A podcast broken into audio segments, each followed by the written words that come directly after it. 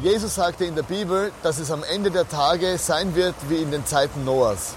In dieser Zeit gab es ja eine riesige Überschwemmung. Was meinte Jesus bloß damit? Was war dieser Noah für ein Mann? Und was geschah damals? Und was war danach? In der Serie über Noah wollen wir seiner Story genauestens auf den Grund gehen.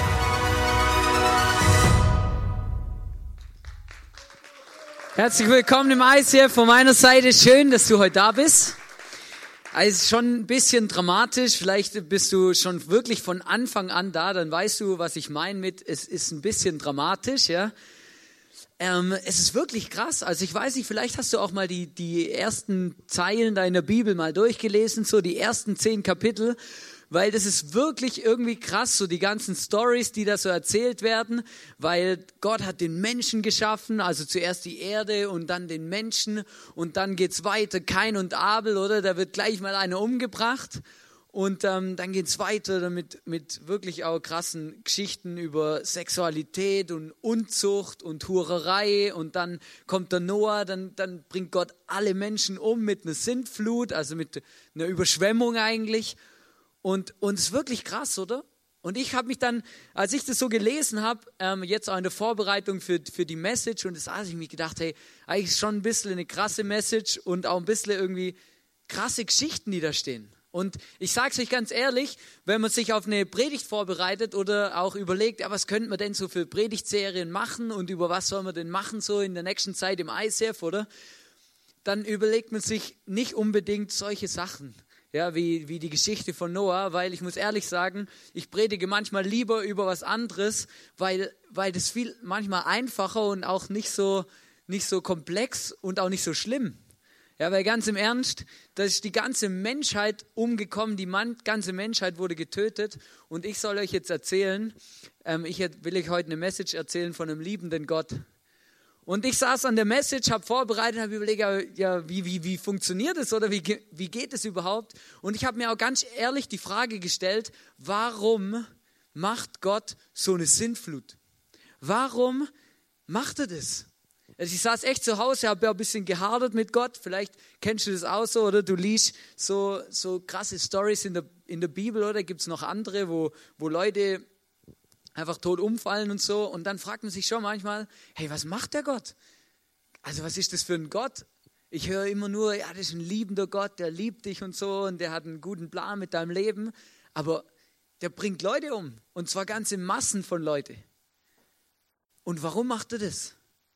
Und ähm, heute in der Message äh, wollen wir ein bisschen darauf eingehen. Ich möchte euch vorlesen aus 1. Mose 6, 5 bis 7, der, der Beginn von der von der Noah-Message eigentlich, wo die Bibel anfängt, über Noah zu reden. Da steht, doch der Herr sah, dass die Bosheit der Menschen groß war und alle und dass alle ihre Gedanken durch und durch böse waren. Da bereute der Herr, dass er sie geschaffen hatte. Ja, es bekümmerte ihn sehr. Und der Herr sprach, ich werde diese Menschen, die ich geschaffen habe, von der Erde ausrotten. Sowohl die Menschen als auch das Vieh, die Kriechtiere und die Vögel. Ich bereue, dass ich sie überhaupt geschaffen habe. Ich meine, das ist ein krasser Bibeltext, oder? Wie kann Gott sowas machen? Wie kann Gott sowas sagen? Wie kann Gott sagen, hey, es, es bereut mich, dass ich die Menschen geschaffen habe. Es, es tut mir weh. Es ist nicht okay. Es ist, oder? Und dann sagt er hier, und warum sagt er das? Doch der Herr sah, dass die Bosheit der Menschen groß war und ihre Gedanken durch und durch böse. Und jetzt sage ich, sage ich was Steiles, eine steile Aussage und zwar ähm, habe ich gemerkt, als ich ein bisschen mich damit auseinandergesetzt habe und auch geschaut, was in der Bibel so steht, habe ich gemerkt, hey, diese Story mit der Sintflut, mit dem Noah, die hat sich der Mensch selber eingebrockt. Die Suppe hat er sich selber eingebrockt. Da kann man gar nicht, da, das wäre unfair, Gott die, Schuhe, Gott die Schuld in die Schuhe zu schieben. Weil das stimmt nämlich nicht. Gott kann gar nichts dafür. Gott hat es gar nicht, Gott kann nichts dafür. Er hat es zwar zugelassen, er hat es gemacht, aber Gott war nicht der Ursprung oder der Urheber von dem, sondern der Mensch. Und ähm, wie kommen wir auf das, oder? Ich möchte euch das kurz versuchen zu erklären, oder? In 1. Mose 1, Vers 27 und 31, da lesen wir, was extrem Cooles. Da lesen wir nämlich, so schuf Gott den Menschen als sein Ebenbild, als Mann und Frau schuf er sie. Also für alle, die vielleicht gerade ein bisschen so manchmal die Zeitungen lesen, ich habe wie gemerkt, das muss ich da mal kurz sagen, für alle, die die Zeitungen lesen oder die sich gerade mit Gender Mainstream auseinandersetzen, vielleicht sagt es dem einen oder anderen was, ja. Es ist der Plan von Gott ist, dass wenn man geboren wird, dass dann definiert ist, ob du ein Mann oder eine Frau bist, ja. Es ist nicht der Plan von Gott, dass du das in den ersten zehn Jahren rausfinden sollst, ja. Also ich weiß nicht, vielleicht für die einen oder anderen, hier steht, so schuf Gott den Menschen als sein Ebenbild, als Mann und Frau schuf er sie. Und das ist definiert. Das ist nicht einfach ähm, ein Zufall oder ja, ich meine, es gibt so Leute, die kommen mittlerweile an den Punkt, wo sie sagen, ja, man sollte einfach einem Kind eine Puppe und ein Auto hinstellen und je nachdem, mit was es anfängt zu spielen, dann ist klar, was es ist. Würde ich nicht so sagen. Und ich glaube dass Gott das anders sieht. Danach betrachtete Gott alles, was er geschaffen hatte, und er sah, dass es sehr gut war. Also verstehst du, musst dir überlegen, oder? Erste Kapitel, Gott macht die, Gott schafft den Menschen, die Tiere, die Erde, alles ist super, richtig geil, oder? Er sagt, es ist sehr gut. Und dann frage ich mich, hey, wie kann fünf Kapitel später der gleiche Gott auf die Idee kommen, jetzt alles platt zu machen, wo er davor gesagt hat, es war sehr gut. Wie kommt er auf die Idee? What happens? Und der Punkt ist, dass der Mensch sich von Gott abgewandt hat. Der Mensch hat sich dafür, also hat sich dafür entschieden, nicht mit Gott zu leben. Der Mensch hat sich gegen Gott entschieden. Er hat gegen Gott rebelliert. Und das ist wirklich eine, eine krasse Story in den ersten Kapiteln der Bibel. Und ich möchte euch ein bisschen erklären, um was es da geht. Ich weiß nicht, ist, glaube ich, die meistverbreiteste Story überhaupt, die man auch hört im Religionsunterricht oder sonst irgendwo, ist die Story von Adam und Eva. Und ähm, es ist eigentlich noch krass, was da passiert ist, und das möchte ich mit euch genauer anschauen.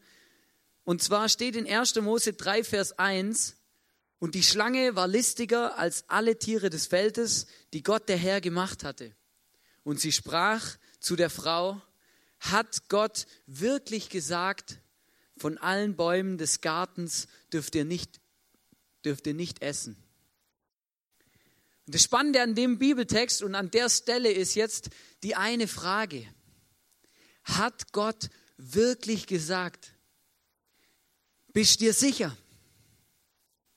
Ein paar Stellen davor in 1. Mose 2, Vers 16 bis 18, da lesen wir, und Gott der Herr gebot dem Menschen und sprach, von jedem Baum des Gartens darfst du essen, aber vom Baum der Erkenntnis des Guten und Bösen, davon darfst du nicht essen, denn an dem Tag, da du davon isst, musst du sterben. Und ich weiß nicht, die meisten von euch wissen, die Schlange, oder? Das war der Teufel.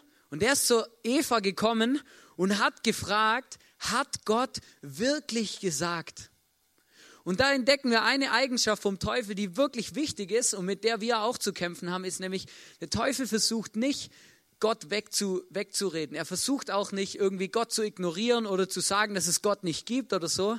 Wisst ihr, was er macht? Er hinterfragt Gott.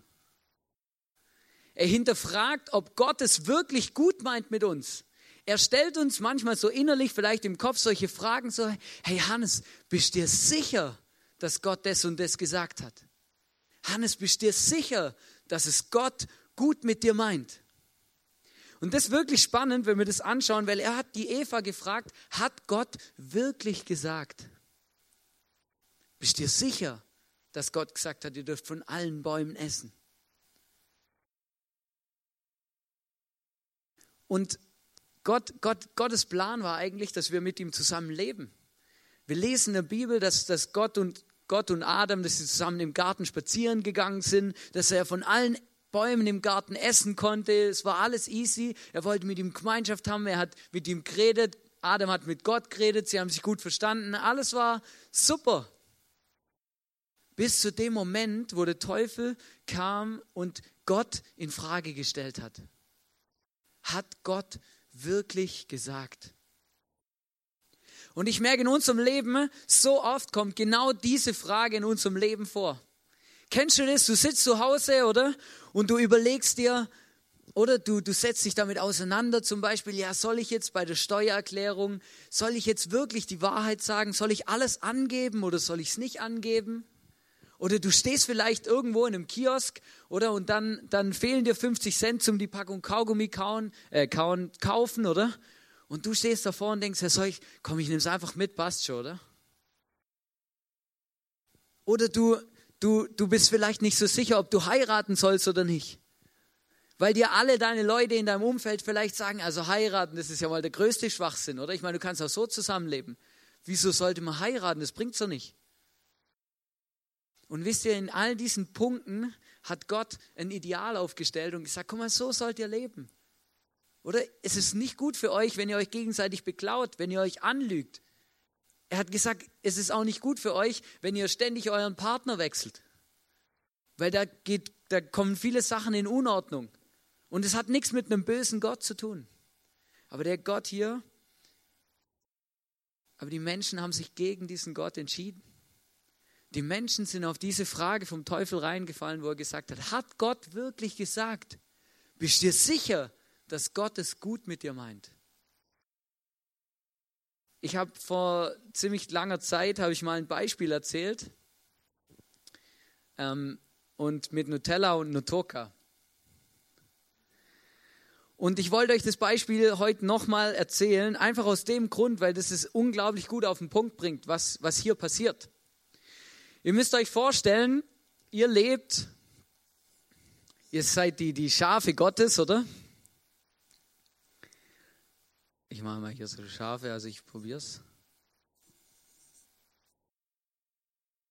Vier, ja, ich hätte fast fünf Striche gemacht. Machen wir noch hier so, hä? So, jetzt lebt ihr hier. Ihr seid mit dem Gott unterwegs. Ihr kennt ihn, vielleicht kennt ihr ihn auch nicht. Aber Gott, Gott hat einen guten Plan für euer Leben. Gott hat sich was dabei überlegt, als er euch geschaffen hat. Er hat gesagt, hey, ich liebe dich. Hey, guck mal, ich gebe dir ein paar Tipps, oder? Ich sag dir, hey, ähm, schau, dass du mit einem, schau, dass du mit einem Partner dein Leben verbringst, weil das, das ähm, erspart dir einen Haufen Scherereien. Er hat gesagt, hey, ähm, seid ehrlich miteinander und es wird euch, euch allen gut gehen und, und, und. Er hat uns viele Sachen gesagt, die, die gut für uns sind. Aber er hat auch gesagt, ich habe dich geschaffen, ich liebe dich und jetzt, ähm, und, und ich habe einen guten Plan für dein Leben. Und das ist, das ist quasi dein Leben, oder? Und ich sage immer, hier drin, oder? Hier, wir, wir leben in der Nutella-World. Also ich hoffe, ihr, ihr mögt Nutella mehr als Nutoka, weil sonst funktioniert das Beispiel nicht. Aber das ist ganz einfach. Also versteht ihr, Nutoka ist eine billige Fälschung von Nutella. Und es ist wirklich so, weil der, wo sich ein bisschen auskennt, der weiß, dass das einfach nicht so gut schmeckt, ja, aber dass man es auch kaufen kann, ja, und es, man kann es auch essen, aber es schmeckt einfach nicht so gut. Und der Punkt ist, wir leben in der Nutella-Welt, oder Gott hat dir was vorbereitet, Gott hat sich was überlegt, er liebt dich, oder? Oder alles ist gut, oder das Leben schmeckt, du, du lebst so, wie Gott es für dich geplant hat, wie er es sich überlegt hat. Und dann kommt der Teufel. Der Teufel, ich vergleiche Teufel mit Nutoka, ist schon ein bisschen unfair für, für schon ein bisschen unfair mit Hofer, aber es ist nur ein Beispiel, ja.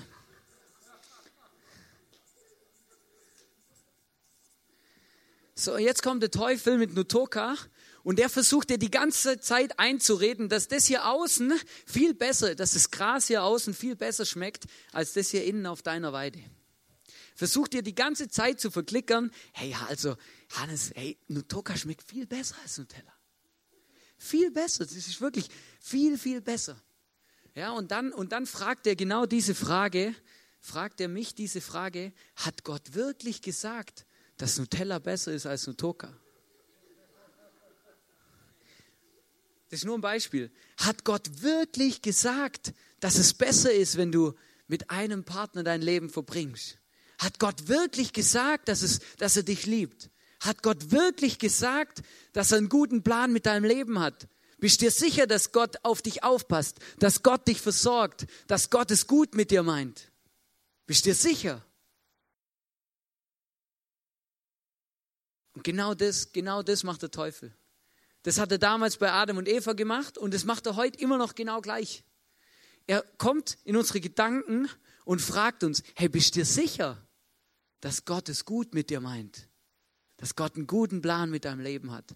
Und ich muss euch ehrlich sagen, in meinem Leben, ganz oft fange ich dann an, selber mich zu hinterfragen und mich wirklich zu fragen, ja, ich weiß auch nicht, stimmt eigentlich, gell? Eigentlich bin ich schon blöd. Eigentlich wäre es schon besser, ich, mir wird es sicher besser gehen, wenn ich meine Steuererklärung genauso wie alle anderen einfach nicht ganz so ehrlich bin. Oder wenn ich hier ein bisschen rumfeilsch oder wenn ich meine Ellenbogen benutze, um in der Karriereleiter zu steigen, geht es mir sicher besser. Aber das ist genau das, was der Teufel dir versucht zu verkaufen und dir zu erklären. Hey, das machen doch alle. Ist doch kein Problem. Hey, bist du dir sicher, dass Gott mit dir ist? Bist du dir sicher, dass es Gott gut mit dir meint, dass er dich liebt? Wisst ihr, und wir fallen dann drauf rein. Wir fallen dann drauf rein und wir haben das Gefühl, dass das außerhalb von unserem Zaun, dass das Gras viel besser schmeckt. Aber das ist nicht so. Und wir fallen drauf rein, weil er uns immer wieder hinterfragt und sagt, hat Gott wirklich gesagt? Bist du sicher? Und ähm, das ist schon, das bringt es irgendwie auf den Punkt. Und was das, was das Beispiel noch auf den Punkt bringt, ist, dass der Teufel, der ist ein Meister darin, etwas zu verdrehen. Er verpackt etwas, es sieht vielleicht sogar gleich aus, es steht sogar mit was ähnliches drauf oder beides fängt mit N an, aber es ist nicht das gleiche drin. Und genau das versucht er. Er versucht dich zu täuschen, er versucht es zu verdrehen und, dein, und, und Gott in deinem Leben zu hinterfragen. Und genau das hat er hier gemacht. Und wir fangen an, Gott zu misstrauen. Wir fangen, daran, wir fangen an, an Gott zu zweifeln. Ja, stimmt eigentlich. Meint Gott wirklich gut mit mir? Oder dann frage ich mich selber, bin ich mir sicher, dass Gott mich liebt? Bin ich mir sicher, dass Gott mich versorgt? Oder vielleicht bist du arbeitslos oder, oder du weißt nicht so genau im Moment gerade, hast vielleicht sogar Geldprobleme oder in der Bibel steht drin, dass Gott uns versorgt, dass er uns nicht im Stich lässt, sondern dass er schaut, dass wir genug haben. So, jetzt hock mal zu Hause und dann hast rote Zahlen im Minus auf deinem Konto. Ja, und dann liest in der Bibel, hey, Gott versorgt dich. Gott versorgt mich. Hey, Gott verspricht dir, dass er guckt, dass es dir gut geht. Und du siehst aber nur rote Zahlen auf dem Konto. Da kommt ganz schnell die Frage, wo, dir, wo du sagst, ja stimmt, hey, aber was, Gott, du sagst doch, hier, du versprichst mir das doch. Aber es passiert nichts, aber immer noch rote Zahlen auf dem Konto. Und dann kommt der Teufel und fragt, hey, bist du dir sicher, dass es Gott gut mit dir meint? Bist du dir sicher, dass er dich versorgt? Bist du dir sicher? Hat Gott wirklich gesagt? Und dann ist es passiert in 1. Mose 3, Vers 4 bis 5, da sagte die Schlange zur Frau, keineswegs werdet ihr sterben, sondern Gott weiß, an dem Tag, da ihr davon esst, und eure Augen aufgetan werden, dann werdet ihr sein wie Gott und erkennen Gutes und Böses. Und der Mensch ist so blöd. Er hat ihm geglaubt und er hat es an, hat gesagt, oh, hey, oh krass, hey, dann, wenn ich dann bin wie Gott, oder? Dann kam noch das Thema Macht ins Spiel. Kam auch noch. Aber wenn ich dann bin wie Gott, hey, und dann, dann sehe ich viel mehr und oh Gott, Gott will mich nur niederhalten oder Gott will, dass ich nicht mich entfalten kann, dass ich nicht aufblühen kann, oder? Ja, muss ich sicher, das muss ich das essen. Aber genau das war eine Lüge, die größte Lüge überhaupt. Der Sündenfall. Das, wo Gott sagt, hey, esst nicht von dem Baum. Macht es nicht. Ihr werdet dann Sünder sein. Ihr werdet Sünder, sündige Menschen, Menschen, die Fehler machen, Menschen wie bei Noah, die nur noch böse Gedanken haben, die sich manchmal selber im Kreis drehen, egoistisch sind und, und, und. Und wisst ihr, und dann nimmt die Bibel kein Blatt vor den Mund. Die Bibel sagt nicht, ja, easy, kein Problem. Die Menschen sind alle gut, alles ist gut. Kann ich dir leider sagen, das ist nicht so. Ist auch in meinem Leben nicht so. Ich bin auch kein Heiliger.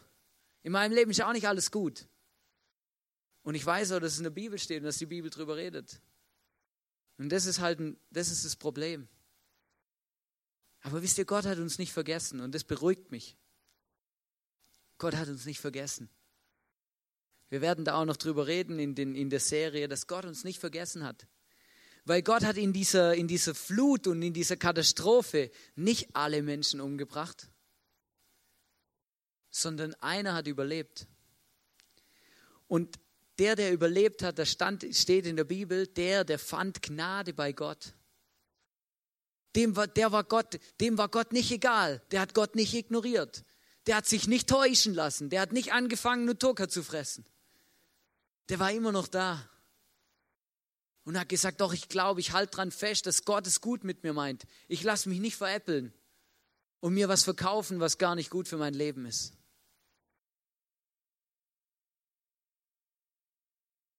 Und manchmal kommen wir an den Punkt, wo wir Angst haben, zu kurz zu kommen. Oder? Allen geht's besser, außer mir. Wisst ihr, und das ist auch so spannend in unserer Zeit mit Facebook. Die meisten von euch werden wahrscheinlich einen Facebook-Account haben. Und wisst ihr, das Verrückte bei Facebook ist, ich schaue da rein, dann sehe ich meine Freunde, Geschäftskollegen, Leute und ich sehe, was die für ein geiles Leben haben. Hey, die gehen in Urlaub oder posten Bilder von der Hawaii, von der Karibik oder die posten Bilder vielleicht von ihrem Zahltag, von ihrem neuen Outfit, ihrer neuen Frisur, sonst irgendwas. Ja, die posten. Hey, und ohne Scheiß, ich schaue mir das an, ich bekomme so Minderwertigkeitskomplexe, das könnt ihr euch gar nicht vorstellen. Ich denke mir manchmal, hey, das gibt's. Hey, das ist unglaublich. Wieso, wieso haben die so ein geiles Leben und wieso habe ich so ein Leben, wie ich habe? Kennst du es vielleicht auch? Geht es dir vielleicht auch manchmal so? Und dann, und dann merke ich, hey, verstehst du? Und dann kommt sofort die Angst, oder? Ja, aber hey, ich komme zu kurz, oder? Ich habe Angst, zu kurz zu kommen. Hey, aber Gott hat mich vergessen, oder? Ich, ich, ich komme zu kurz, ich, ich, oder? Aber der Punkt ist ja, dass die nur das Zeugs posten, wo es ihnen gut geht. Keiner postet, wenn es ihm schlecht geht, wenn jemand gestorben ist, wenn er gerade eine schlechte Phase hat, wenn der Chef ihn versäckelt hat, weil er einen Fehler gemacht hat oder sonst irgendwas.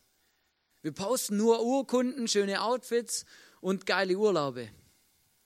Und ich habe dann das Gefühl, dass das denen ihr Leben ist. Aber das stimmt gar nicht. Wir lassen uns so oft und so schnell von sowas verarschen.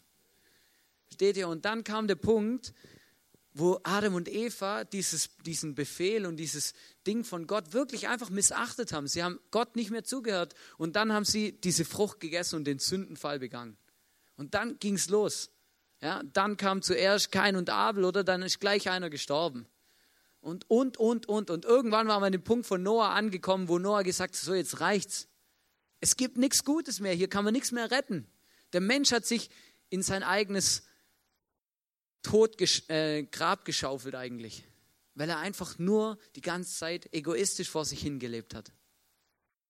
Und ich weiß, dass die Message heute nicht so easy going ist, weil das ist, das ist, das ist, das ist scheiße. Es ist so. Aber ich merke, manchmal ticken wir als Menschen genau gleich. Wir graben uns eigentlich unser eigenes Grab. Wir gehen Step by Step, wir drehen uns um uns selber, Egoismus pur, oder? Uns sind alle anderen Menschen sind uns egal, wir fahren unsere Ellenbogen raus und fahren Vollgas. Und genau das haben die auch gemacht. Und Gott hat gesagt, jetzt reicht's. Und es war nicht so, dass Gott irgendwie gesagt hat, ja, ey, ich schaff euch, oder? Und dann fünf Kapitel später, haha, jetzt mache ich euch wieder kaputt. Das war nicht der Plan. Versteht? Das war nicht der Plan, sondern Gott hat sich was Gutes überlegt. Aber der Mensch, der hat einfach dagegen geschossen, er wollte nicht mitmachen. Und Gott, und Gott, es steht ja auch hier, es bekümmerte ihn sehr. Es war Gott nicht einfach wurscht. Aber Gott hat wie keinen anderen Weg mehr gesehen. Und dann kommen wir an eine Stelle, die möchte ich noch kurz darauf eingehen, Matthäus 24, 37 bis 39.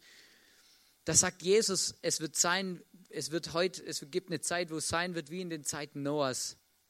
Und da steht, wenn der Menschensohn wiederkommt, wird es sein wie zur Zeit Noahs. Der Menschensohn ist Jesus, falls jemand da. Genau, wenn der Menschensohn, also Jesus, wiederkommt, ähm, wird es sein wie zur Zeit Noahs. In den Tagen vor der Sintflut feierten die Menschen rauschende Feste, Orgien und Hochzeiten, bis Noah in seine Arche stieg. Sie merkten nicht, was geschah, bis die Flut kam und sie alle hinwegschwemmte. Genauso wird es sein, wenn der Menschensohn, wenn Jesus kommt.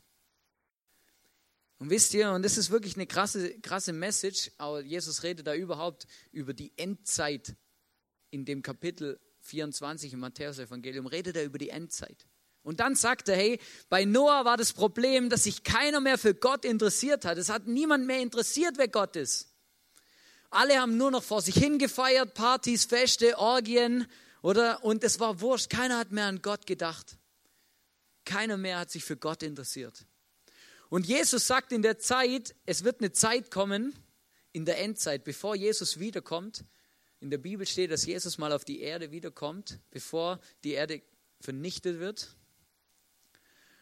Und dann sagt Jesus, bevor ich wiederkomme, wird genau so eine Zeit sein. Die Leute werden gar nicht checken, dass sie in ihr Verderben rennen. Die Leute, die werden einfach vor sich hin leben, Feste, Orgien, oder? Sie werden sich nicht mehr für mich interessieren, es interessiert sie nicht. Genau das ist beim Noah passiert.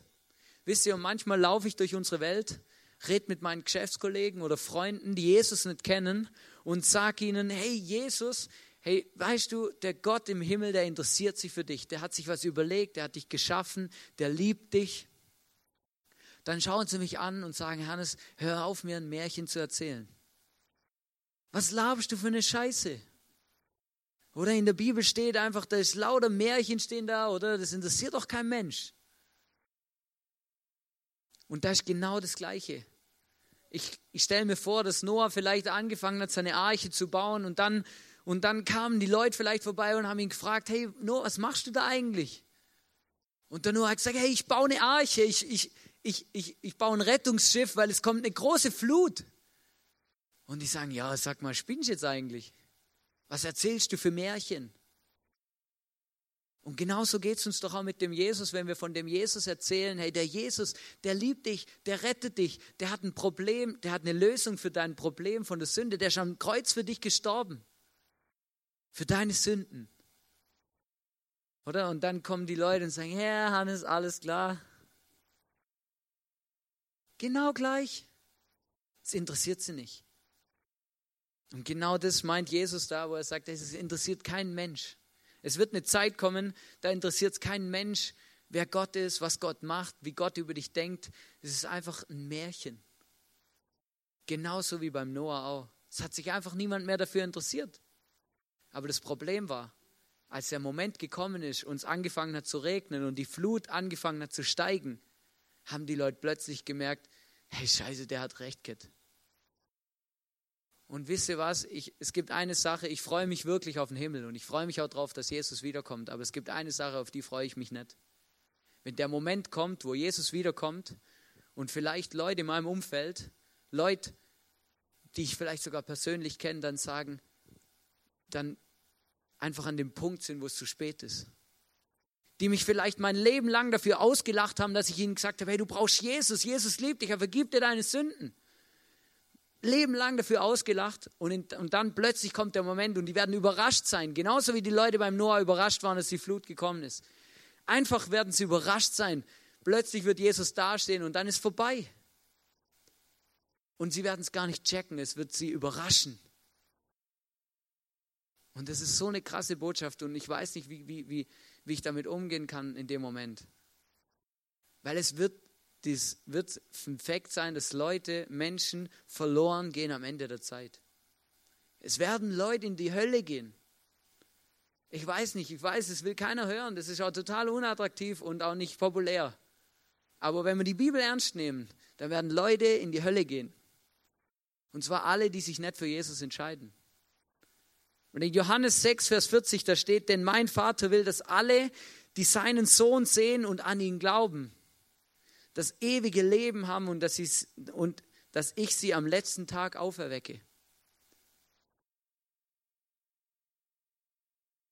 Aber wisst ihr, wir reden hier nicht von einem bösen und schlimmen Gott, der eine Hölle gemacht hat oder der die Sintflut gemacht hat, sondern wir reden von einem Gott, der dir heute die Möglichkeit gibt, dich dagegen zu entscheiden. Ein Gott, der einen Weg geschaffen hat und eine Möglichkeit gesagt hat, hey, kein Problem. Hey, auch wenn alles zugrunde geht, die Erde wird untergehen und alles wird kaputt gehen und Leute werden in die Hölle gehen, aber du musst nicht. Gott sagt, du musst nicht dahin gehen. Du musst nicht ertrinken, du musst nicht. Weil ich habe mit Jesus eine Lösung geschaffen für dein Problem. Wisst ihr, ich saß zu Hause und habe mir überlegt, ja, wie soll ich euch genau die Message, wie soll ich das euch predigen? Und das ist schwierig. Aber ich habe ich hab einen Satz aufgeschrieben, den möchte ich vorlesen. Sag, hey, Gott hat kein Problem mit der Sünde oder dass du ein Sünder bist. Weil der hat mit Jesus eine Lösung geschaffen für das Problem. Aber ein Problem hast du, wenn du die Lösung nicht annimmst. Wenn du die Lösung für dein Leben nicht akzeptierst. Und das ist verrückt. Wisst ihr, und der Gott, ich bin so beruhigt nach, das, nach dem ganzen Sündenfall und die Frucht essen und von Gott abgefallen, ausgestoßen aus dem Paradies und das ganze Programm, oder? Dass es da auch ermutigende Bibelverse gibt in den, in den ersten Kapiteln. Und möchte ich euch vorlesen, 1. Mose 3, 8 und 9. Weil da, da sind Adam und Eva und die haben von der Frucht gegessen und haben genau das gemacht, was Gott nicht wollte, was sie tun. Und ich frage mich ja, warum macht eigentlich Gott so einen Blödsinn und stellt so einen Baum in die Mitte vom Paradies auf? Warum macht er das überhaupt? Oder ich meine, er hätte ja alles perfekt machen können, den Baum einfach weglassen, dann wäre niemand abgefallen und keiner hätte einen Sündenfall begangen. Warum macht er das? Und das ist ganz einfach, das hat einfach einen Grund. Weil Gott wollte keine Marionetten schaffen.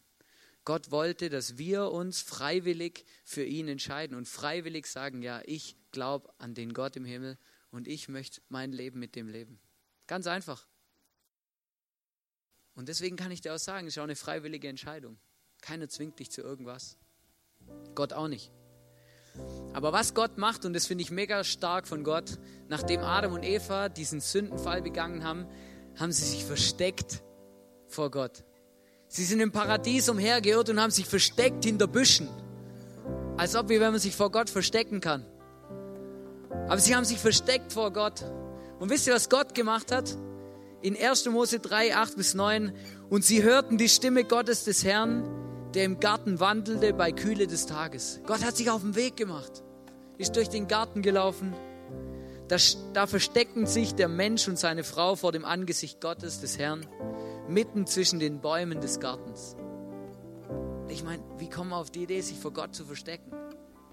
Aber wisst ihr, wir sind manchmal so. Und Gott, der Herr, rief den Menschen und sprach zu ihm, wo bist du? Verstehst du, manchmal kommen so Situationen in unserem Leben, da bauen wir, eine bauen wir Scheiße. Entschuldigung, dass ich das Wort schon wieder benutze. Da tun wir etwas, was nicht okay ist. Tun wir etwas, was für Gott auch nicht easy ist. Wir sündigen. Und es hat nichts damit zu tun, dass wir ein Stückle Kuchen essen oder so, wo uns nicht gut tut, sondern wir tun etwas, wo uns von Gott trennt, wo uns wirklich weit weg schiebt von Gott. Sünde. Weil Gott tut keine Sünde und Gott ist heilig. Und das tun wir immer wieder. Ich auch. Und dann machen wir irgendeinen Blödsinn oder wir haben versagt. Vielleicht sogar eine Sünde gemacht, die ich schon, die ich schon genau gut kenne und schon zum tausendsten Mal gemacht.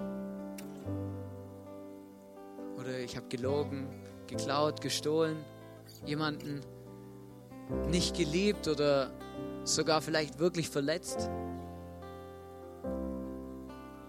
Aber ich bin überzeugt davon, dass der Gott, an den ich glaube, der Gott von der Bibel, dass er wie hier bei Adam und Eva, wo sie diesen wirklich schwerwiegenden Fehler gemacht haben, dass er sich auf den Weg macht, um uns zu suchen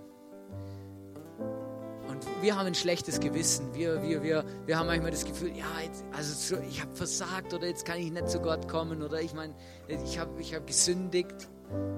Und dann verstecken wir uns, gehen nicht mehr in die Kirche oder hoffen, dass der Pastor nicht anruft.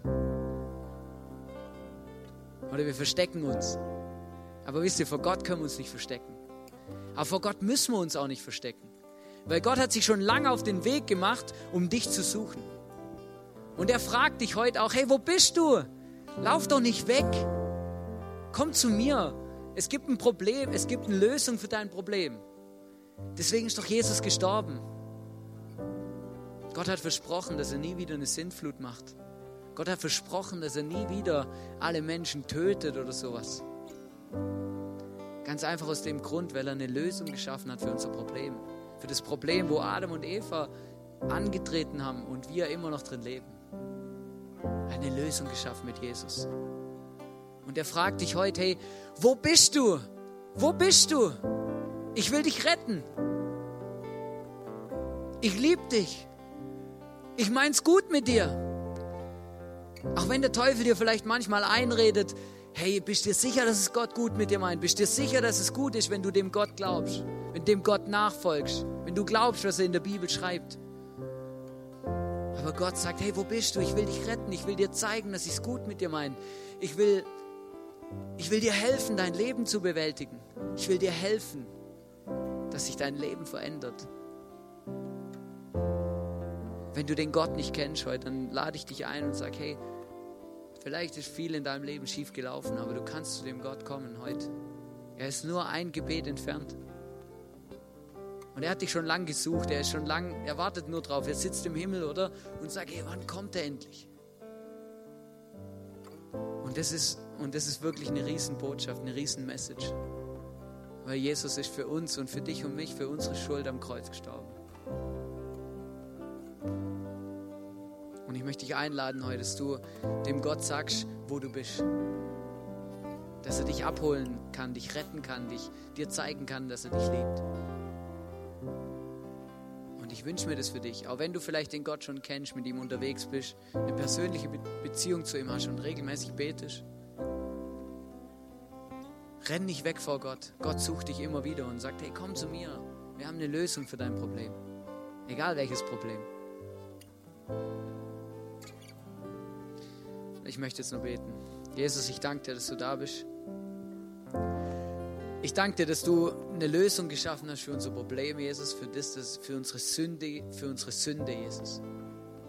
Und Jesus, ich möchte das Wort nicht einfach nicht in den Mund nehmen, sondern ich möchte das Wort im Mund nehmen und sagen, Jesus, ich bin ein sündiger Mensch, jemand, der Fehler hat, Jesus, der nicht alles richtig macht.